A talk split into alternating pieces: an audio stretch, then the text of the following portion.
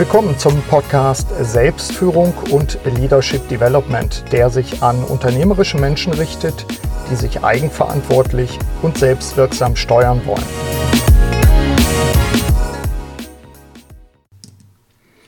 Sind Sie ein schlechter Chef oder eine schlechte Chefin? Woran können wir das überhaupt messen? Dies ist eines von mehreren Themen, die ich mit meinem heutigen Interviewgast Markus Albers erörtere. Ihn habe ich bereits zu zwei Podcast-Episoden getroffen, und zwar SF 66, digitale Erschöpfung, und SF 103, persönliche Wirksamkeit im digitalen Zeitalter. Markus ist Buchautor, aber auch Agenturmitinhaber. Vor kurzem war ich über zwei Beiträge von ihm auf LinkedIn aufmerksam geworden. Weil die Themen gut in den Rahmen dieses Podcasts passen, spreche ich mit Markus hier in kompakter Form darüber. Nämlich warum es so viele schlechte Chefsinnen, Chefinnen gibt und Corona hat uns kreativer gemacht. Los geht's. Markus, freut mich, dich endlich mal wieder im Gespräch zu haben. Ja, Burkhard, ich danke dir sehr, dass du Kontakt aufgenommen hast. Es hat ja, äh, hat ja eine Weile gedauert, bis wir mal wieder gesprochen haben, aber ich äh, genieße das ja immer sehr, mit dir zu plaudern. Das kann ich ganz zurückgeben. Ein bisschen äh, finde ich es schade. Wir haben uns das letzte Mal, ich sag mal, in dem Gebäude getroffen in Berlin, unten, wo du oben drüber auch Shared Office Space zum Teil hast. Ich habe den Namen vergessen, muss ich zu meiner Schande gestehen. Soho-Haus, wir waren ja, im Soho-Haus, genau. genau. Genau, wir waren unten drin und äh, das vermisse ich gerade so ein bisschen, wobei jetzt die Reisen wieder anfangen. Ich weiß nicht, wie es bei dir ist. Wir fangen wieder an, aber wie wahrscheinlich bei den meisten Menschen auf deutlich niedrigerem Niveau als vorher. Also wenn wir jetzt mal von den Dienstreisen aus gehen. Und ich muss ganz ehrlich sagen, diese Geschichten, die wir, glaube ich, alle von früher noch so ein bisschen kennen, morgens ins Flugzeug, um dann irgendwo in einen Stunden Meeting zu haben und dann quasi nachts aber erst wiederzukommen, äh, das vermisse ich nicht und das muss es dann, glaube ich, in Zukunft auch nicht mehr geben. Mhm. Sehe ich genauso. Ich glaube, dass die Qualität oder die Qualitätsansprüche an solche Begegnungen einfach steigen müssen. Und äh, damit ist es dann auch wirklich sowas wie Precious Time, ne, was man dann gemeinsam verbringt. Äh, dennoch, ich äh, will mein Bedauern bekunden und äh, alles dran setzen, bei Zeiten mal wieder in Berlin zu sein. Wo bist du übrigens gerade? Also ich habe vorhin, als wir das Video noch anhatten, äh, wir sind ja jetzt über Zoom eben verbunden, habe ich gesehen, du hast ein weißes Hemd an. Bist du zu Hause oder in der Agentur? Ich bin zu Hause, also Homeoffice könnte man äh, sagen. Das weiße Hemd habe ich deshalb an, weil meine Tochter und meine ältere Tochter heute ihren letzten Schultag hat, feierliche Zeugnisübergabe. Ähm, man zieht ja viel seltener derzeit so Dinge an wie mal ein Sakko oder ein Hemd, oder? Ich weiß nicht, wie es dir geht. Tat, die hängen, hängen da ja. so im Schrank und irgendwie fragt man sich immer, und da dachte ich mir, wenn, äh, äh wann, wenn nicht heute? Ja, guter Anlass. Wir werden noch ein bisschen arbeiten, dann bist du sozusagen fast schon repräsentativ unterwegs mit dem weißen Hemd. Das finde ich gut. Ich bin ähm, meinerseits auch im Homeoffice und äh, von daher denke ich mal, Verbindung scheint stabil zu sein. Dann können wir loslegen. Starten wir doch mit der Frage, ich hatte es in dem Intro auch schon erzählt, ähm, du hattest einen Artikel in LinkedIn geschrieben, warum es äh, so viele schlechte Chefs gibt. Äh, und du hast dich selbst so teilweise ein bisschen mit eingeschlossen. Gib uns doch mal einen kurzen Abriss dazu. Äh, ist das aktuell so, warum es gibt so viele schlechte Chefs? Gab es sie immer schon oder gibt es jetzt eine besondere, besondere Umstände dafür? Bring uns in den Film. Ja, also zunächst mal darf ich eine kleine Korrektur sagen. Der Titel hieß, warum es so viele schlechte ChefInnen gibt. Das sage ich, ja. ja, das sage ich deshalb, weil LinkedIn zu Recht, wie ich finde, großen Wert aufs korrekte Gendern legt. Da habe ich dann beim Schreiben dieser Newsletter-Kolumne, die ich ja auch schon seit einem Jahr schreibe, mir das, ähm, mir das auch so ein bisschen angewöhnt. Und ich finde tatsächlich, das macht, ne, ich jetzt auch mal so als Vater von zwei Töchtern, ich mhm. glaube, das macht nämlich dann doch was aus. Ich merke es bei mir selber, ja, wenn ich nicht schreibe, es gibt Chefs, sondern es gibt ChefInnen und es gibt eben beides. Kann man, also äh, ohne jetzt diese ganze Gender-Debatte aufmachen zu wollen, aber ich finde, das kann man mal machen, da bricht einem keinen Zacken aus der Krone und es ist irgendwie auch ähm, richtiger dann, mhm. scheint mir so. Also, ne, so viele schlechte ChefInnen ähm, äh, war es. Ja, gibt es da jetzt gerade mehr oder weniger? Ich bin ja selbst äh, auch einer, äh, von daher äh, sitze sitz ich da im Glashaus. Was ich bemerke, ist, dass eben diese auf der einen Seite natürlich die äh, sogenannte digitale Transformation schon länger Führungskräfte vor die Frage stellt, wie, ähm, wie, wie, wie führe ich denn in Zeiten sehr großer Unsicherheit. Ja, man hat vielleicht neue Geschäftsmodelle, man hat vielleicht neue Kundenbedürfnisse. Und zuletzt jetzt natürlich klar durch Corona und Remote ist die, ist die Frage nochmal dazu gekommen, wie führe ich denn Remote? Ja, wie führe ich denn, wenn ich meine Leute nicht jeden Tag im Büro sehe? Und da ist mir einfach aufgefallen, dass ähm, nicht alle das gut hinbekommen. Auch ich übrigens auch nicht immer gut hinbekomme. Und ich mhm. habe aber in dem Text natürlich ein bisschen geschrieben, was Menschen falsch machen, weil ich glaube, dass ähm, das lesen, lesen die Leute auch immer ganz gerne, ich auch. Ja, also mhm. so, ein bisschen schimpfen über die Führungskräfte. Ich will aber eigentlich gar nicht über die Führungskräfte schimpfen, sondern ich möchte ja natürlich viel mehr sagen, wie geht's besser und besser, und das, wenn ich das doch sagen darf, besser geht's, ja. glaube ich, mit, ähm, mit einer sehr viel äh, besseren Kommunikation und ich nenne das immer äh, strategische und operative Klarheit schaffen. Mhm. Denn man kennt das ja jetzt ein bisschen aus dem Büro, typische Situation, also Chef oder Chefin ähm, im Meeting erklärt irgendwie, was jetzt Sache ist, man gibt ein Briefing und danach treffen sich aber sehr, sehr häufig die Mitarbeitenden nochmal in der Kaffeeküche und sagen, wie hast du das jetzt verstanden? Ja, ja also was, was genau. genau, was genau machen wir jetzt und wo liegt nochmal diese Unterlage, von, von der sie gesprochen hat und, und bis wann müssen wir fertig sein? So, ne? Und mhm. das fehlt. Ähm, und nicht nur das fehlt, aber eben auch das fehlt. Und darum ist die Aufgabe für Führungskräfte, glaube ich, nochmal sehr stark gewachsen, den äh, Menschen zu erklären, was machen wir, wie machen wir es und dann schon auch, warum machen wir es. Ja, ich, das, das ist, wäre, wäre auch einer der Punkte. Ich, ich packe einfach die, die LinkedIn-Kolumne, die entsprechende mal als, als Link ähm, in die Shownotes zu dieser Podcast-Episode. Das finden die Hörerinnen und Hörer ja immer gut. Ähm, was ich äh, spannend fand in dem Kontext, also das war ja der eine Tipp sozusagen von mehreren, können wir ja gleich nochmal drauf eingehen, nämlich strategische und operative Klarheit schaffen. Ähm, was ich spannend fand, war, dass du ja tatsächlich mehrere Führungstypen auch mal aufgezeigt hast. Und ich finde bei solchen Kolumnen auch immer spannend, genau dieses in den Spiegel gucken und sagen, uh, wo, wo fühle fühl ich mich jetzt vielleicht sogar schockartig äh, wiedererkannt. Also klar, du hattest so Klassiker wie Mikromanager, äh, stille Beobachter, Alleswisser oder vielleicht sogar alles Besserwisser, äh, unkoordinierte Anschieberin, das fand ich auch sehr gut. Ähm, klar, die Klassiker wie Phrasendrescher und solche Dinge. Ähm, du hast aber auch geschrieben, dass du dich selber wiedererkannt hast. Und äh, da bin ich jetzt mal ganz neugierig. Du hattest gesagt, du hast dich wiedererkannt bei sechs. Das war Phrasendrescher, lesen ständig Business-Ratgeber und White Papers, gehen auf Konferenzen mit Thought Leaders, nerven ihre Umgebung mit dem Nachplappern dort gehörter Buzzwords. Also ich habe dich bisher als sehr kritisch immer wahrgenommen, aber wir müssen mal deine Mitarbeiter fragen. Und acht äh, distanzierte, distanzierte denken, sie haben schlaue Leute und klare Prozesse installiert und können sich jetzt auf die Rolle als Außenminister konzentrieren. Ähm, bring uns ein bisschen auch da in den Film. Warum fühlst du gerade an der Stelle so, so Punkte, an denen du offenbar ja auch arbeiten willst? Ja, ich finde halt ähm, zu so einer ja, zu einem modernen vielleicht Arbeitsverhältnis gehört ja immer auch logischerweise Kritikfähigkeit und ähm, gehört so eine gewisse ähm, so, so, so eine gewisse Austausch auf Augenhöhe, sage ich mal, ja. ähm, mit den Mitarbeitenden. Was wir beispielsweise bei Rethink machen, ist auch äh, regelmäßige Mitarbeiterbefragungen, ja, wo dann, äh, wo auch geschaut wird, was, was mögen die Menschen, was äh, geht gut, was geht vielleicht nicht so gut bei uns in der Firma. Und das sind ja so zwei Punkte.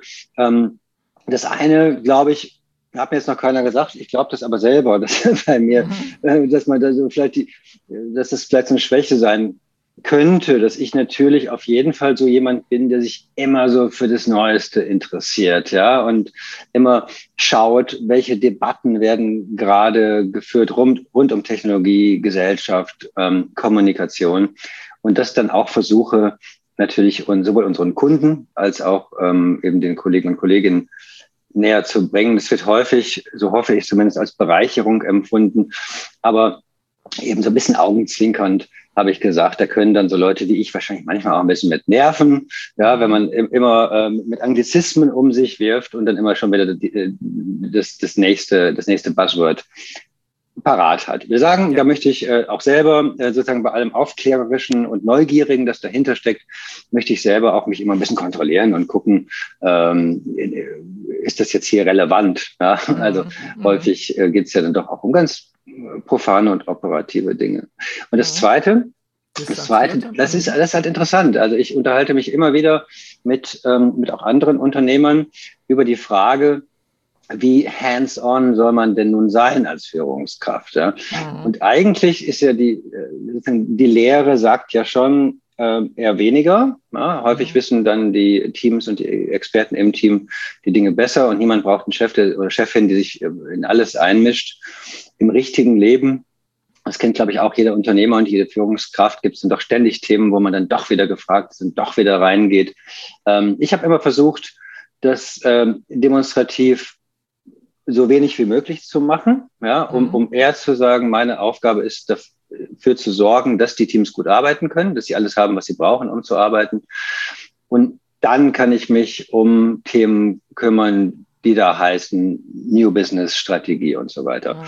Ich habe aber zurückgespiegelt bekommen, um das noch kurz zu sagen, ich habe aber zurückgespiegelt ja. bekommen, dass es manchmal einfach von den Mitarbeitenden als so ein bisschen distanziert empfunden wird. Ja, also weil man dann eben nicht knietief im Operativen steht und äh, so, so und das, glaube ich, ist einfach so eine, ähm, so eine so eine Dynamik, die auch jeder kennt und wo man immer neu gucken muss, was passt gerade. Mhm. Ich glaube, das Thema ist auch an der Stelle, du hast es ja eben schon gesagt, Kommunikation oder auch eben Rückkopplung. Ähm, das, äh, du, du schreibst in dem Artikel, was als Empowerment gemeint ist, kommt bei Mitarbeitenden oft als Desinteresse an. Und das, äh, das finde ich auch spannend. Aber was hilft in dem Fall natürlich miteinander sprechen? Klar, ne? logisch. Ja, ja, so, ja und auch, auch transparent sein, ne? auch äh, mhm. klar machen, warum ja. man als Chef oder Chefin so agiert. Dass es eben nicht Desinteresse ist, ganz im Gegenteil. Und auch eben nicht äh, eine Distanziertheit, sondern ganz im Gegenteil, dass ich eigentlich denke, wir haben so smarte Menschen, äh, die wir, äh, die wir eben empowern möchten, dass dass ich mich glücklich schätzen kann, mich nicht um jedes Detail selbst kümmern zu müssen. Mhm. Ja, du willst ja auch Selbstorganisation äh, fördern und willst ja nicht dafür auf, auf, die Schulter geklopft werden, dass du den Leuten erzählst, was sie selbst wissen. Das wäre ja auch nervig an der Stelle. Das wäre vielleicht ein ganz guter Schwenk nochmal zu dem Punkt, äh, wie kann es besser gehen? Auch da gehst du ja drauf ein und ähm, den einen Punkt hatten wir, strategische operative Klarheit schaffen, in einer hybriden Arbeitswelt erst recht. Du hast aber auch ähm, als allerersten Punkt in dem Artikel äh, das Thema Psychological Safety genannt. Ähm, erklär uns ein bisschen, was es damit auf sich hat und warum du es für so wichtig findest. Ja, das beruht, äh, wenn ich das richtig erinnere, vielleicht können wir das in den Show Notes nochmal verlinken, auf einer Stanford-Studie. Häufig zitiert wird es aber im Zusammenhang mit Google, die mal geschaut haben, was macht denn ihre am besten performenden Teams aus? Und sie haben alle möglichen ähm, äh, Kriterien geprüft, woran das liegen könnte, dass manche Teams einfach besser funktionieren, besser arbeiten als andere. Ja, sie haben geschaut, sind das alles High Performer oder ist der Mix der Leute richtig oder oder. Und am Ende blieb nur eine einzige Sache übrig, die einen messbaren, einen belegbaren Unterschied gemacht hat. Und das ist das, was eben äh, die Wissenschaftler Psychological Safety nennen. Und gemeint ist, dass äh, Teams, die wirklich herausragend äh, performen, arbeiten, Leistung abliefern, dass die eine Atmosphäre haben, mhm. die man als angstfrei beschreiben könnte, ja, in der jeder sagen darf, was er oder sie denkt, ohne Angst haben zu müssen, dass man, dass man ihm über den Mund fährt oder dass man, ja, ne, dass man irgendwas äh, aggressiv oder unfreundlich mhm. wird. Also Psychological Safety, steckt ja im Begriff auch schon so ein bisschen drin, ist ein Team, in dem ich mich sicher fühle, in dem ich mich aufgehoben fühle. Also eben kein, keine Atmosphäre von, von Druck, von Drama, von Angst. Und ich glaube, das ist ähm, remote vielleicht insofern nochmal doppelt wichtig, weil ich glaube, ganz viele Menschen sitzen oder saßen in den letzten Monaten dann auch alleine zu Hause im Homeoffice und da fragt man sich dann ja manchmal, ne? Wie finden mich die anderen eigentlich? Ja, wie findet mich der Chef? Mache ich meinen Job eigentlich gut? Fühle ich mich sicher in dem Team? Und wenn du da eine Atmosphäre der Psychological Safety äh, vorher schon geschaffen hast, idealerweise, oder eben jetzt immer noch schaffst, dann, dann, dann hilft man den Menschen sich besser zu fühlen und gute Arbeit zu machen. Mhm. Finde ich äh, persönlich finde ich einen extrem wichtigen Punkt. Äh, es war auch einer der Punkte, warum ich mich auf unser Gespräch gefreut habe, um das auch nochmal ins Bewusstsein der Hörerinnen und Hörer zu bringen. Wenn wir überlegen, dass jetzt eben in manchen Unternehmen zumindest eben vielleicht sogar dauerhaft viel Arbeit ins Homeoffice oder an einen dritten Ort äh, außerhalb des Arbeitsplatzes verlagert wird, äh, dann ist dieses Konzept natürlich besonders spannend, wenn ich überlege, du hast vielleicht Mitarbeiter, die fühlen sich abgekoppelt und die fragen sich, passiert vielleicht sogar im Hintergrund etwas, dass Leute miteinander kommunizieren, was ich vielleicht im Office noch mitbekommen würde, also allein räumlich, äh, was ich jetzt aber gar nicht mehr mitkriege. Also ne, darum, wenn du es vorher installiert hast in einem Team, das klar ist, dass man offen kommuniziert, dass eine Vertrauenskultur da ist, ähm, dann, dann ist das jetzt, ich bin bei dir, noch wichtiger in den Zeiten, wo du ja überhaupt nicht mehr durch, durch Hinschauen kontrollieren könntest, sind die Leute im Gespräch, bin ich einbezogen, kriege ich die wirklich wichtigen Sachen mit, weil ich ja gegebenenfalls völlig abgekoppelt bin. Genau, sprechen ja gerade eigentlich alle Unternehmen von diesen sogenannten hybriden Arbeitsumgebungen, die jetzt wahrscheinlich nach Corona entstehen werden. Also man geht zurück ins Büro, aber man geht nicht mehr äh, fünf Tage die Woche zurück ins Büro. Ne? Das wird jeder ein bisschen anders aussteuern, aber am Ende wird es immer dieser Mix äh, sein. Und mhm. ich glaube, da wird ähm, vielleicht manchmal ein bisschen zu viel darüber gesprochen, wie dann die Büros anders gestaltet sein müssen oder welche Tools man braucht oder und, und so weiter. Und eben dieser ja, kulturelle, psychologische Aspekt, den wir gerade besprochen haben, der ist ja mindestens genauso wichtig. Also diese Mischung aus einer, aus einer Vertrauenskultur, ja, aus einer, aus einer, aus einer Stimmung, in der ich mich aufgehoben und sicher fühle. Und gleichzeitig ein Teil davon ist dann eben richtig gute, klare Kommunikation und das erfordert aus meiner Sicht ein ganz neues Verständnis auch von interner Kommunikation. Es gibt ja jedes Jahr ähm, wieder den, äh, den Engagement Index von Gallup und jedes Jahr wieder ist die Zahl äh, der da befragten Menschen, die sagen, ich weiß eigentlich nicht so richtig, was bei der Arbeit von mir erwartet wird, sehr, sehr hoch. Eine Mehrheit der Deutschen sagt, sie weiß nicht wirklich, was bei der Arbeit von ihnen erwartet wird. Und das ist natürlich eh schon ein Desaster, aber in einer Remote-Umgebung ähm, ist es dann geradezu tödlich. Mhm. Sehe ich auch so. Vielleicht ein ganz guter, ganz guter Punkt, um zu, zum zweiten äh, Aspekt zu kommen. Du hast einen Artikel geschrieben, darum hat Corona uns kreativer gemacht. Ähm, da bin ich natürlich sehr gespannt. Na gut, ein paar Sachen weiß ich natürlich, weil ich ihn gelesen habe, aber ähm, vermittel unseren Hörerinnen und Hörern doch mal, warum das der Fall ist, weil ich könnte ja auch die Gegenbehauptung aufstellen, wir waren so zerstreut in der Art und Weise, wie wir früher gearbeitet haben, nämlich in einem Raum, äh, uns, uns gegenseitig auch vielleicht mal spontan ansteckend das, äh, das ist ja hier weggefallen. Wo ist denn die Spontanität? Äh, ist das dann über Slack und, und äh, es macht klingen? Wenn ich eine kreative Idee habe, nerv ich alle meine Mitarbeiter, Kollegen, wen auch immer. Also warum hat uns Corona kreativer gemacht? Ich fand das war eine steile These. Ja, ich mag ja manchmal steile Thesen. Ja, absolut. Ähm, ähm, also weißt du, ich, nein, ich finde es halt immer interessant, wenn, wenn, wenn bei einem Thema scheinbar alle einer Meinung sind und es sind in allen, fast allen Gesprächen, die ich führe, sind sich eigentlich alle einig, dass sie sagen, ja, also man, das hat schon irgendwie funktioniert so äh, im Homeoffice, aber das, was gelitten hat, ist die Kreativität. Ja, wir sind nicht mehr so kreativ wie vorher. Und da finde ich es dann immer interessant, mal zu schauen, Klingt erstmal plausibel, aber stimmt, stimmt es und wie lässt es sich möglicherweise auch belegen, beziehungsweise lässt sich vielleicht auch das Gegenteil belegen? Es gibt zwei ähm, Hinweise, die ich interessant finde, die darauf hindeuten, dass es eben auch andersrum sein kann. Ja, also klar, mhm. wir wissen alle, wenn wir in einem Raum sind und gemeinsam äh, auf vor einem Whiteboard stehen, sagen wir mal, und dann Sachen drauf malen und uns gegenseitig die Ideen zuwerfen, dass das einfach ein oft sehr, sehr guter Kreativprozess ist. Und das hat uns gefehlt, gar keine Frage. Mhm. Es gibt aber eben zwei Dinge, die wir äh, in der Remote-Umgebung vielleicht sogar besser gemacht haben in Kreativprozessen.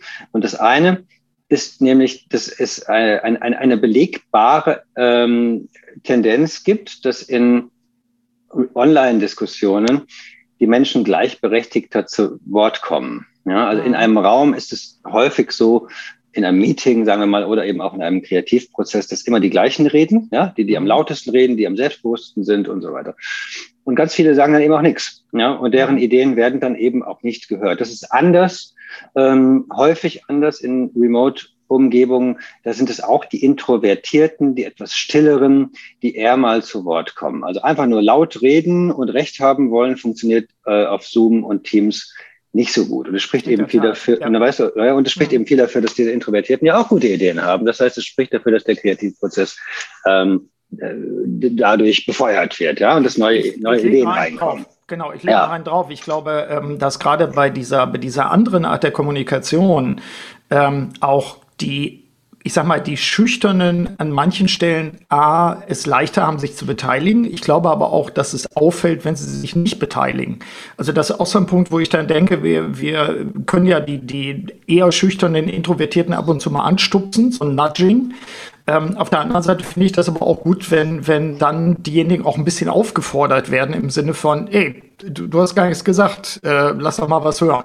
Ich finde, das fällt fast noch mehr auf, als wenn man in einem großen Raum mit vielen Leuten sitzt an der Stelle. Aber du brauchst natürlich auch einen Moderator, wie bei beiden, also bei, bei Live-Veranstaltungen wie auch bei, bei äh, Videoveranstaltungen, der sich kümmert oder eine Moderatorin halt. Ne?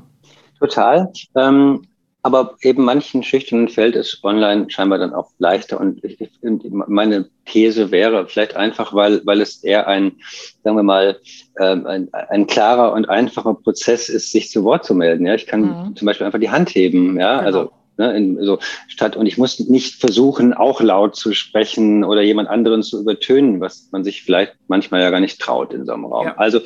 so, ne, das ist, glaube ich, einfacher.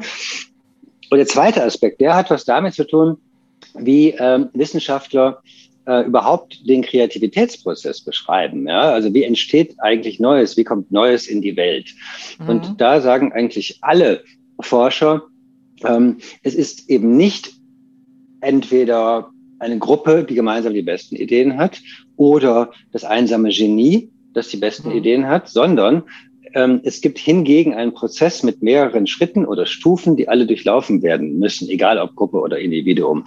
Und ähm, ohne jetzt alle durchzugehen, auch das können wir ja vielleicht nochmal verlinken in den Show Notes, aber wichtig ist, ähm, und das kann sich, glaube ich, auch jeder vorstellen, äh, wie kommt man selber auf eine neue Idee? Häufig ja, indem man zunächst mal ganz viel einsammelt, ja, Material sichtet, kennenlernt. Das sind dann auch viele Gespräche, das ist soziale Interaktion. Mhm. Und dann muss ich aber aus diesem eingesammelten Material etwas Neues ähm, entstehen lassen. Ja, ich, ja. ich muss sozusagen darauf kommen, wie das, was schon da ist, äh, dass die Puzzlestücke neu zusammengesetzt etwas Neues ergeben können. Und das ist in der Regel etwas, was eher in Ruhe und Kontemplation entsteht. Also ne, die, die sprichwörtliche Idee unter der Dusche oder unterm Apfelbaum. Mhm. Mhm. Diese, ähm, äh, diese Ruhe, diese, diese Momente auch der, der Stille, um auf das Neue zu kommen, die hast du eher dann, wenn der Kreativprozess ähm, vor allem asynchron ist. Ja? Remote ist ja häufig asynchron. Das mhm. heißt, jemand schickt eine Idee und eine halbe Stunde später schicke ich erst die Antwort. Das heißt, ich habe nochmal Zeit, darüber nachzudenken. Ähm, und, und, und da entstehen neue Dinge. Und das habe ich häufig nicht, wenn ich im Raum bin. Ja, da fällt mhm. einem dann hinterher ein. Ja, das kennt ja auch jeder. Da fällt einem hinterher ein, was man hätte sagen wollen. Ja. Und also, also dieser stärker, stärker asynchrone Kreativitätsprozess, remote oder im Homeoffice, der führt auch dazu, dass die Ideen häufig besser sind. Das sind die so zwei Gründe warum mhm. Corona uns, das war die Frage, warum Corona mhm. uns vielleicht auch kreativer gemacht hat. Ja, äh, du hast, äh, du, du, du schließt ja deinen deinen Beitrag mit dem Satz, wir sollten uns das bewahren, also auch diese Erkenntnisse, diese, diese, diese vielleicht neuen Verfahrenswissen, wenn man so will, ähm, wenn wir bald wieder in unsere Büros zurückkehren. Äh, hast du da noch ein paar handfeste Tipps, dass du sagst, äh, sind das dann Rituale, die wir neu einüben müssen? Wie, wie macht ihr es in der Agentur, dass ihr ein solches Wissen und jetzt ja auch mittlerweile wissenschaftliche Untersuchungen dazu, dass ihr dieses Wissen auch einspeist tatsächlich in euer, in euer Arbeiten, in eure Abläufe und so weiter? Ja, ich glaube, ähm, äh, vieles von, von, von dem, was wir gerade gesagt haben, kommt ja automatisch mit dem Nutzen von digitalen Kollaborationsplattformen und automatisch mit, einer, mit einem stärker ortsunabhängigen Arbeiten. Das heißt, mhm. die, die Situationen, wo alle gemeinsam in einen Raum gerufen werden und wo man dann sagt, so, jetzt sind wir mal kreativ, ähm, mhm. die werden sicherlich weniger werden. Ja? Die werden sowieso weniger werden, weil äh, eben nicht mehr jeder jeden Tag ins Büro geht und die Menschen von überall aus arbeiten. Das heißt, diese äh, Kreativprozesse, die dann sei es in einem Remote Call stattfinden, sei es eben auch in einem asynchronen Abstimmungsprozess, sagen wir mal auf Slack oder in Teams, mhm. die werden bleiben, ja, und die werden, mhm. eben, da bin ich fest, relativ fest von überzeugt, die werden bleiben. Und das ist dann eben auch gut so. Und das ist mein Punkt, ja. Es ist nicht mhm. so, dass man sagt, ach, mhm. das ist ja irgendwie schade, dass wir uns jetzt weniger sehen. Ja, es ist oft schade, ähm, weil es mhm. schön ist, Menschen zu sehen. Aber es ist nicht deshalb schade, weil dann die Ideen schlechter werden. Ja, spannender Punkt, weil ich, ich werde es einfach auch mal beobachten, wie, wie meine Kunden solche Dinge lösen. Ähm, ich äh, hatte gerade ein völlig anderes Bild gerade im Kopf in Bezug auf die Dinge. Ich, ich biete es dir einfach mal. Ich hatte gerade einen Kunden, der mich auch gesagt hat, Mensch, testen Sie doch mal äh, so eine Art Projektraum oder Strategieraum zu haben in Ihrem Unternehmen, wo bestimmte Arbeitsergebnisse immer sichtbar sind.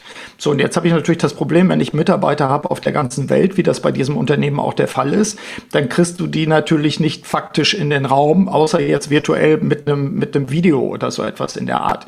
Also ich finde, die Kraft der Räume ist nach wie vor da. Also denk jetzt an Design Thinking Ansätze oder ähnliches, dass du zusammen sozusagen Dinge in die Hand nimmst, bearbeitest und äh, Mockups baust oder ähnliche Sachen oder einfach ganze Wände tapezierst mit Zetteln und Ideen so.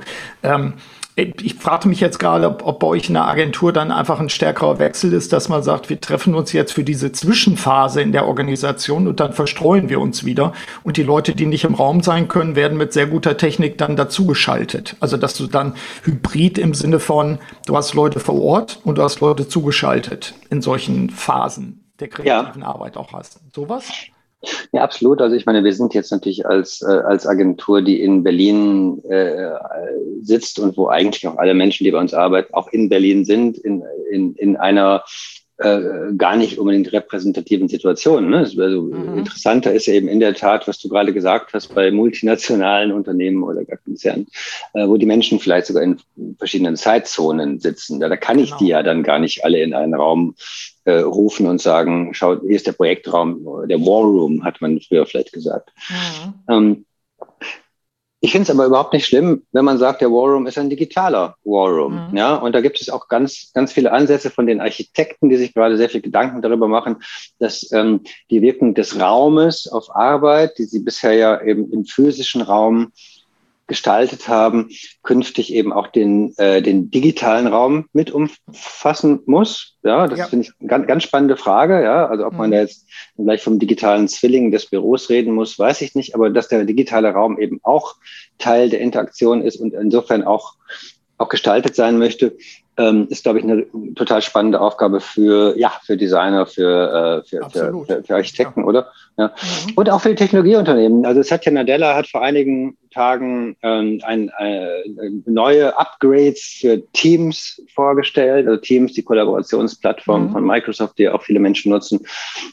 Und im Kern ähm, waren das dann so Dinge, die du gerade schon angesprochen hast, äh, Burkhard. Also nämlich mhm. die Frage, wie kann ich die, äh, die Ober Benutzeroberfläche so gestalten, dass jemand, der nicht im Raum ist, aber an einem Meeting teilnimmt, gleichberechtigt ist zu den Menschen, die im Raum sind. Und es sind da manchmal so kleine Dinge, dass die Bilder einfach ein bisschen größer sind.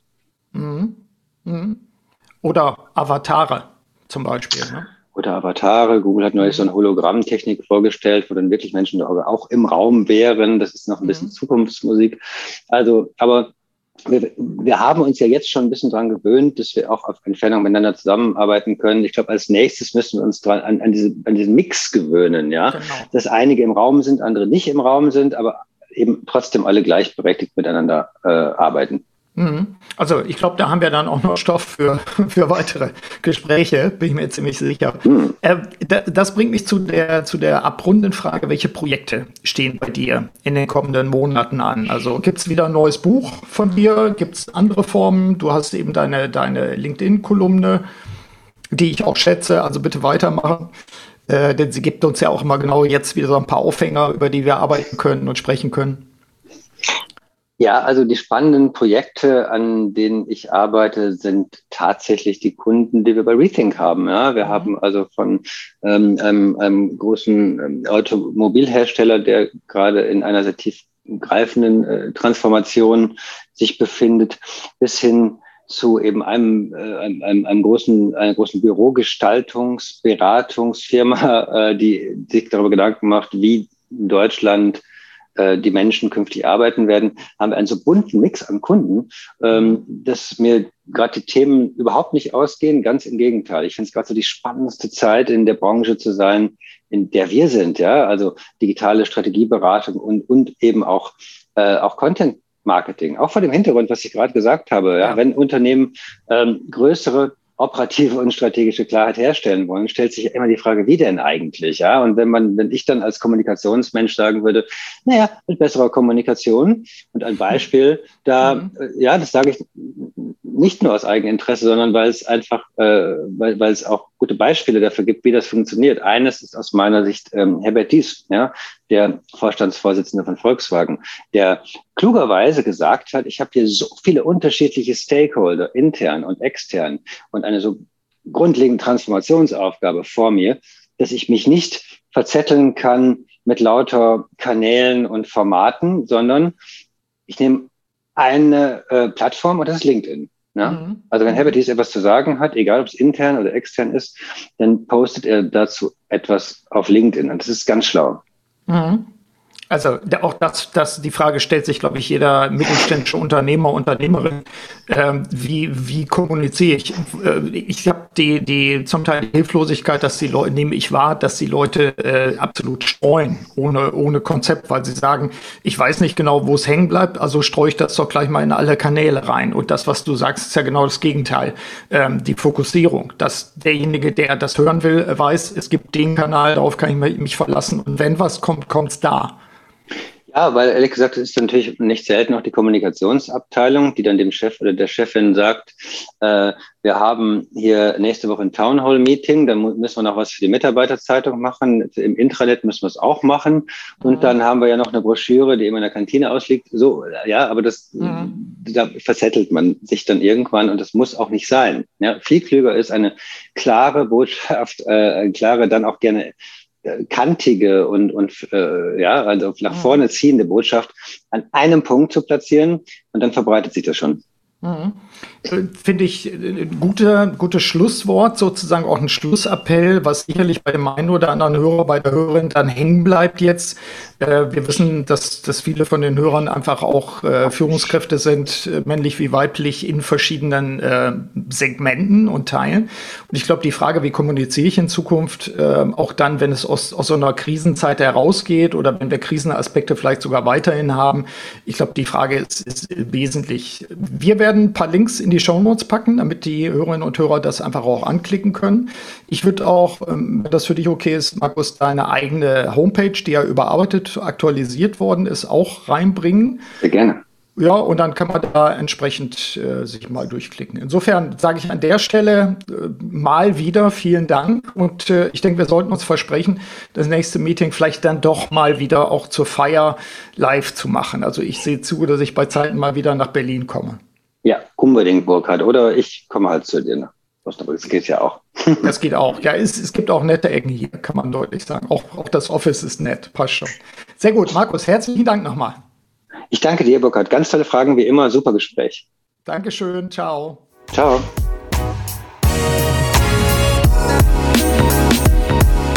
Soweit mein Gespräch mit dem Autor und Unternehmer Markus Albers nutzen Sie die zahlreichen Ideen und Anregungen aus dieser Episode.